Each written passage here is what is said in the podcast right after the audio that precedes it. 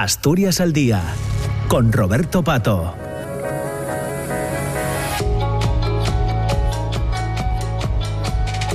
Estamos ya en las 10 de la mañana y 7 minutos. Completamos el recorrido del programa de hoy que nos llevará hasta las diez y media de, la mañana, eh, hablando sobre una investigación que tiene que ver con el cerezo silvestre, una especie con gran importancia ecológica en la cordillera cantábrica que proporciona alimento y refugio a diversas especies, desde pequeñas aves frugívoras hasta grandes mamíferos como el oso pardo. Eh, investigadores de la Universidad de Oviedo, del Instituto Mixto de Investigación en eh, Biodiversidad, de la Universidad de Granada y de la Fundación Oso Pardo están evaluando, han evaluado el impacto del cambio climático sobre la distribución del cerezo silvestre, un recurso eh, importantísimo para la alimentación, por ejemplo, del oso pardo en la cordillera cantábrica. En ese estudio, en esa investigación, eh, participa uno de los investigadores de la Universidad de Oviedo, es Pedro Álvarez, a quien ya saludamos. Pedro, ¿qué tal? ¿Cómo estás? Muy buenos días. Hola, muy buenos días, Roberto. ¿Qué tal? Muchas gracias por invitarme. Nada, eh, gracias, gracias a ti por aceptar nuestra invitación y sobre todo por el trabajo que, estáis haciendo, que mm, eh, bueno mm, tiene mucha importancia, ¿no? Eh, hablamos del cerezo silvestre, del cambio climático. Seguramente la conversación nos llevará a un escenario un poco más amplio, pero en, en un primer momento, Pedro, ¿qué os dice esa investigación que habéis hecho? Bueno, es como bien has descrito ahora en, tu introducción, es, es un primer paso para ir evaluando las, las consecuencias que, puede tener el cambio climático en este caso, eh, pues en, la distribución de las cerezas silvestres y también su consecuencia, pues en la biodiversidad, ¿no? Para ello eh, utilizamos eh, el oso porque es una especie paraguas, ¿no? Que representa ¿no? muy bien pues la biodiversidad de muchos ecosistemas y desde ese punto de vista pues es muy interesante enlazar pues eh, las dos especies ¿no? claro lleváis mucho tiempo eh, con, con, esta investigación pues eh, esta investigación está enmarcada dentro de, de, lo que es el, el LIFE Osos con Futuro, en, la que colaboramos y participamos, pero que coordina la, la Fundación Oso Pardo. ¿no? Y, en ese entorno, en este marco del, de este proyecto Osos con Futuro, pues claro, obviamente surgió, eh, surgieron estas, actuaciones de, ver ¿no? cómo podía influir el cambio climático, tanto en una especie que es muy interesante para la alimentación del oso, sobre todo al inicio del periodo de la hiperfagia, como para, también pues la disponibilidad, ver la disponibilidad de, alimentos y cómo puede influir en los hábitats, pues eh, digamos, el cambio climático. Claro. Bueno, si nos fijamos en la época de floración, ¿no? Si nos fijamos en los montes asturianos, en los montes de la cordillera cantábrica, eh, como en muchos casos se tiñen de blanco por la floración del, del, del cerezo, vuestra investigación dice que se está desplazando, que está bajando, ¿no? Si no entiendo mal, está descendiendo eh, hacia cotas más, más bajas, ¿verdad?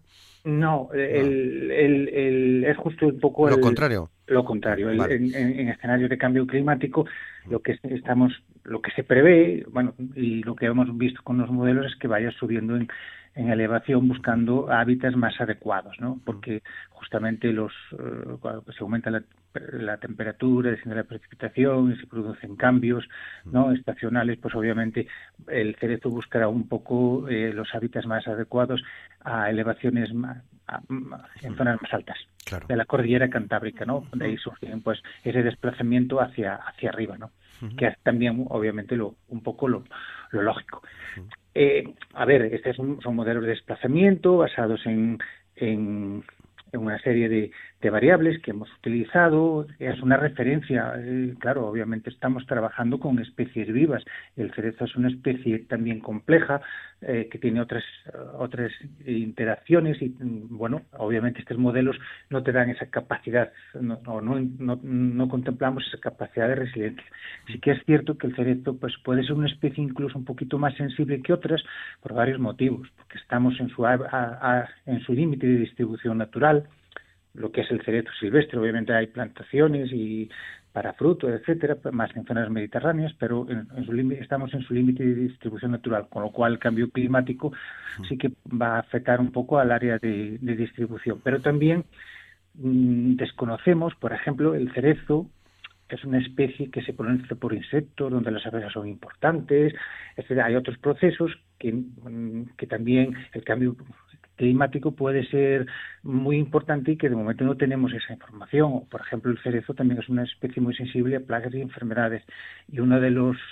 drivers que va a causar o de las fuerzas así más importantes del, del, cambio climático, en mi opinión, es que mm, en un primer momento puede incidir que mm, desde el punto de vista sanitario que plagas y enfermedades pues sean más agresivas en determinadas circunstancias. Claro. Eh, no, sé si habéis notado, eh, de hecho en el programa eh, lo comentaron en algunas ocasiones, en relación con la evidencia del cambio climático, cómo los cerezos tienen ya más de una floración. Se, observaba incluso en, este otoño, ¿no? Sí, bueno, obviamente hay una incidencia en la, en la fenología, incluso pues claro, ese es un riesgo porque que, florezcan pues antes o que, que eventos, eh, digamos, eh, eh, distorsiones climáticas más acentuadas pueden incidir gravemente en, los, en los procesos de, fenológicos, ¿no? Como puede ser la vamos, la fructificación, la maduración, etcétera, etcétera, o incluso la floración, ¿no? Eh, o la, bueno, o lo más básico, la polinización. Entonces, eh, esos son temas más de detalle que habrá que seguir estudiando y ir evaluando conforme vayamos eh, trabajando más con estas especies, pero obviamente el cambio climático va a incidir bastante negativamente y yo creo que esos van a ser los puntos débiles. claro. Bueno, eh ya, ya estáis explicando que, eh, o estáis destacando que hay un marco temporal de entre 20 y 40 años. Los modelos predicen un leve descenso de ese área potencial para el cerezo en la cordillera cantábrica y alrededores, mientras mm. que a, una escala temporal mayor de entre 60 y 80 años, eh, ese área potencial será, el descenso será más, más acusado, ¿no? Sí, obviamente, claro, si siguen las, las previsiones, claro. claro. pues obviamente a, el, en el último escenario que, contemplamos, que era de, 40, de 80, 81 a 120 años, creo, pues obviamente eh, ahí las consecuencias van a ser un poco más severas y digamos que el hábitat más óptimo se ve se verá más afectado, ¿no? Eh, esas son las, las, lo que indican los modelos, pues es una tendencia. oye, estamos en esta situación, si esto continúa así o se agrava, obviamente, pues hay determinadas especies que son más sensibles, que necesitan más humedad a la sequía estacional, como es el cerezo, que obviamente pues se van a ver más afectadas, ¿no? por, por, por, por, el cambio climático, ¿no? Por la, y, y por sus consecuencias que te estaba comentando ahora, que exactamente no sabemos tampoco cómo van a incidir. Claro. Bueno, es evidente lo del cambio climático. Cuando me imagino que cuando escucháis algunos discursos negacionistas os echaréis las manos a la cabeza, Pedro. Sí, es, a ver, uno tiene que escuchar de todo, ¿no? Pero evidentemente, pues yo creo que que la ciencia es, es muy clara en, este asunto.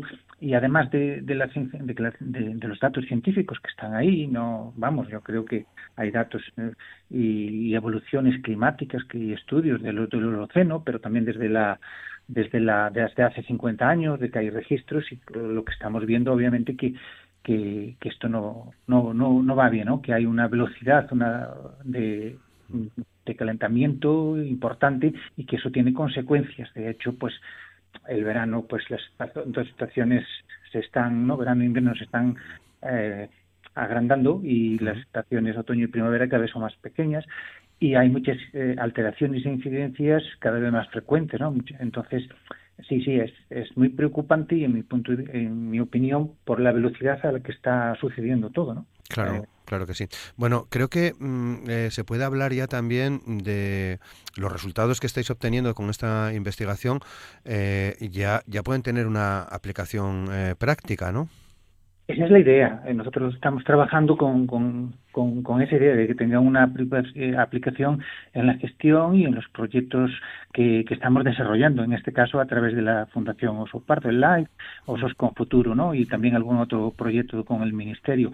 La idea es decir, oye, pues eh, cómo podemos eh, hacer, gestionar, ¿no? Tanto eh, lo que es el cerezo como las áreas críticas para el oso, como los hábitats, etcétera, para hacer planificación de plantaciones, de, para hacer plantaciones de enriquecimiento o simplemente cómo mejorar zonas donde haya diversidad de especies, porque creemos que esta diversidad es, es el, una garantía, pero es da fuerza al hábitat para, para, y capacidad de resiliencia para soportar esas condiciones que a lo mejor las que van a venir pues cada vez van a ser más desfavorables. Entonces, eh, obviamente sí, sí, tiene una trascendencia directa en la gestión. De hecho, nosotros lo estamos utilizando para hacer las plantaciones de, de cerezo que está desarrollando, o con cerezo, ¿vale? La, la Fundación Oso Pardo. Claro. ¿Por qué, ¿Por qué es tan importante la cereza para el oso pardo? Pedro? Yo ahí entro, yo soy más de árboles, en, en concreto mi especialidad es el castaño, ¿no? Yo desde que trabajo con, pues con, con la Fundación Oso Pardo, con José Vicente López Bau, con, en, de la mí eh, pues estoy aprendiendo mucho de oso, ¿no? También obviamente porque Fernando Ballesteros, que desgraciadamente pues nos ha dejado, pues también me, me, me explicó mucho.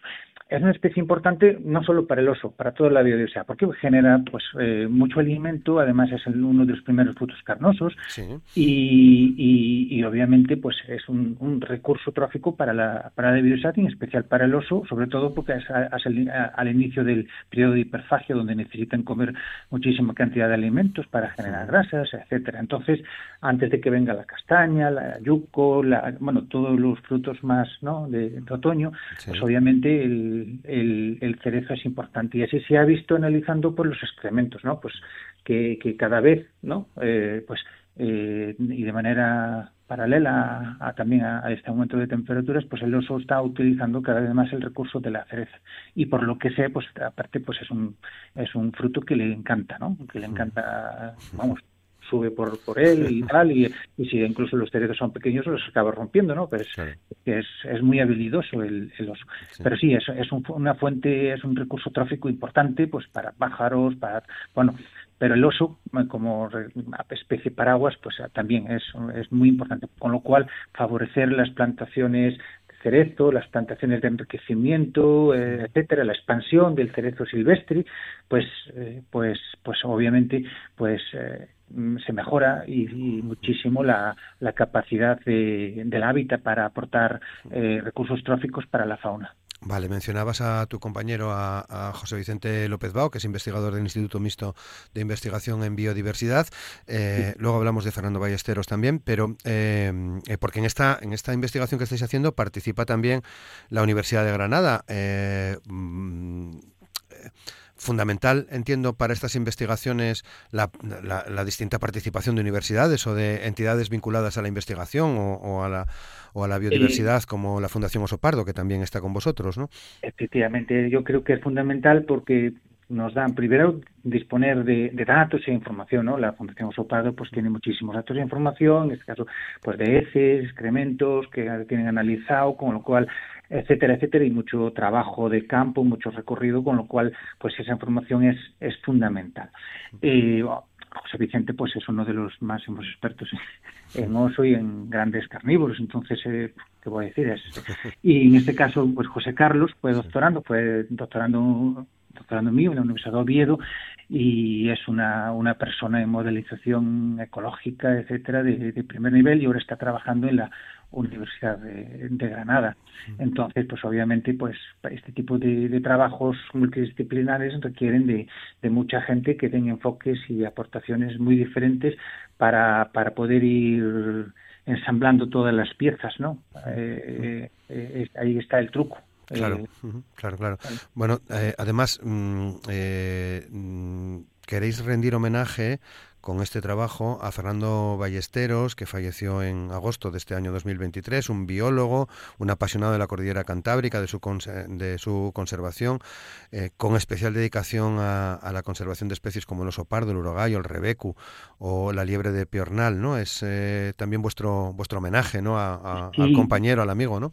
Primero un amigo, una, una persona con... Yo tuve la, la suerte y la fortuna de encontrarme en mi vida y de poder trabajar con él, de la cual he aprendido mucho, eh, aparte de, su, su, dedicación a la conservación, sus esfuerzos para, pues, para, para preservar los entornos, las especies, también siempre teniendo en cuenta la actividad del medio rural, eh, siempre con empatía, con una sonrisa, es bueno, una persona fabulosa y obviamente pues de la parte científica pues eh, siempre dando una información muy valiosa. De hecho este trabajo surgió de, su idea ¿no? para LIFE y que estaba muy interesado en trabajar hacer modelos con el cerezo eh, ver su la incidencia del cambio climático. Y, bueno qué puedo decir pues una, es una persona que pues que nos ha dejado muchísima impronta en todo no en lo científico y en lo personal Claro. Bueno, eh, ¿cuál es vuestra hoja de ruta a partir de ahora? Porque estamos hablando de estos datos que ya se publican en una revista científica, pero la investigación no ha concluido, ¿no? No, no, no habéis cerrado la investigación. No, no, no. De hecho, estamos estamos trabajando y estamos siguiendo en, ese mismo en esta misma línea, trabajando, pues también viendo la incidencia respecto a la producción de fruto y de recursos naturales pues con respecto a otras eh, especies ¿no? de frutos secos, en este caso, la avellana, el, eh, la castaña, el, el, los diferentes robles, el haya, pues eh, queremos hacer trabajos en ese sentido, incluso conjuntos para evaluar su, su incidencia de forma conjunta, en este caso eh, dentro del marco osos con futuro para ir teniendo como referencia el oso, pero que bueno que se pueden aplicar a otra a otras especies. Bueno, aprovechando Pedro y permíteme la osadía, ¿no? De, de tu especialidad decías antes es el, el castaño. Em, hemos escuchado a mucha gente decir que eh, esta temporada de castaña, en estos últimas, estas últimas semanas, estos últimos meses, venían casi todas podres. Bueno, es que ha sido un año em, complejo climáticamente para, es decir, si, bien eh, eh, se predecía y había buenas perspectivas, ¿no? De que iba a ser un, año aceptablemente bueno para la castaña, pero después con, con ese periodo tan intenso que ha venido en, septiembre-octubre, pues obviamente ha llevado al, al, traste la producción no solo de castaña, también igual de, bellota, pero especialmente de castaña, y, y obviamente pues también ha, ha, generado o ha ayudado a que muchas plagas y enfermedades de la castaña pues pues eh, se expandiera a lo grande, ¿no? Entonces, eso ha sido una de las causas. Otra también, pues, es un poco el, el manejo, ¿no? Esto sería objeto de otra, otra charla, pero el castaño es una especie, la producción de castaña que necesita pues unos cuidados, un manejo para la producción de fruto y a veces, pues claro, eh, el material de un año en, los sitios de los castañares, ¿no? Pues no, no se, los hongos pues acaban pues en, el suelo, en la hojarasca, este no se recoge, no se cuida, es decir, que hay formas de que de minimizarlo, pero sí, efectivamente ha sido un año que tenía buenas perspectivas y después, pues, eh, las condiciones climáticas han ayudado a, a que, a que se estropeara mucho la, la cosecha. La producción, claro, la, cosecha de este, de este año. Nos dejas con cierta inquietud, yo creo que te vamos a invitar otro día para ampliarlo un poco más, lo que nos dices de las enfermedades del, del castaño. Creo que en alguna ocasión hace tiempo que habíamos hablado ya en relación al chancro, mm, parece que sigue siendo nuestra asignatura pendiente en Asturias, ¿no? Eh, la, eh, el castaño, ¿no? Y, y, trabajar eh, los bosques, los castañares, ¿no? Eh, sí, eh, a ver, el castaño es una especie que al ser, bueno, al, cultivarse, pues eh, tiene una serie de, eh, bueno, de afecciones, ¿no? Y, y, que como todas las especies cultivadas requiere, requiere una serie de atenciones. Si se hace un manejo adecuado, se pueden minimizar. Ahora pues hemos visto que ya pues, los programas de, de, lucha biológica, de torismos, con, para combatir la avespilla del, calar, del castaño, el de locomos, pues están funcionando bien. También hemos visto que, por ejemplo, sí que puede causar alguna pérdida en, en la producción de castaña, no tanto en, en, el crecimiento en, madera, que es muy, muy bajo, por debajo del, del 10%, pero eh, yo creo que el, el truco es crear eh, eh, poner en valor eh, y crear eh, los castañares para la producción de, fruto, de madera y, obviamente tratarlos desde un punto de vista técnico. Si se hace así, obviamente no tiene por qué ser un, las enfermedades un inconveniente, hay que saber manejarlas y trabajar con, con ellas. Pero claro, si lo tenemos abandonado, pues a veces es el pez que se mueve la corda, ¿no? Si estás abandonado, las masas están más débiles, eh, no se hacen bien las cosas, entonces pues eh, si se podan mal, pues introduce el chancro, etcétera, entonces pues a veces acaba todo un, en desastre, ¿no? Pero bueno, es la, el quizá ahí en este caso es manejarlos de forma adecuada. Claro. Muy bien, bueno, pues eh, así son las cosas en el programa. Comenzamos hablando de esta investigación en torno a la importancia del cerezo silvestre eh, en la cordillera cantábrica, proporciona alimento, refugio a diversas especies y eh, comentamos con Pedro Álvarez este trabajo, esta investigación que se está desarrollando en la Universidad de Oviedo, en la Universidad de Granada y en colaboración también con la em, Fundación Osopardo. Lo dicho, Pedro, te esperamos más veces para seguir hablando de estas cosas, de esta mm. evidencia científica que es el cambio climático. Pues muchas gracias por invitarme y, darme voz en, tu programa, Roberto. Muchas gracias. Saludos, un placer, que vaya bien. Muchas gracias, Pedro. Muchas gracias a ti, desde luego.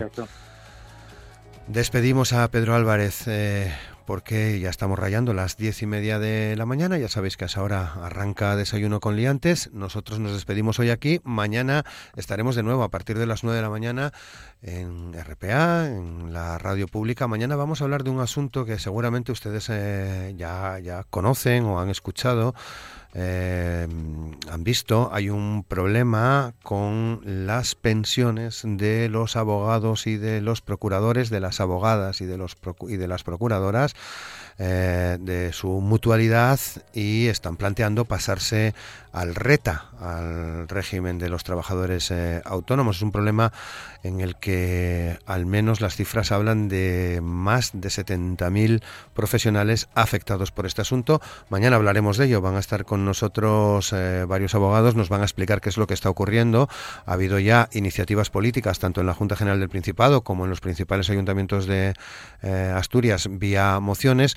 No, hablaremos de ello a partir de las 9 de la mañana aquí en Asturias al día en RPA. Feliz martes, hasta mañana, gracias.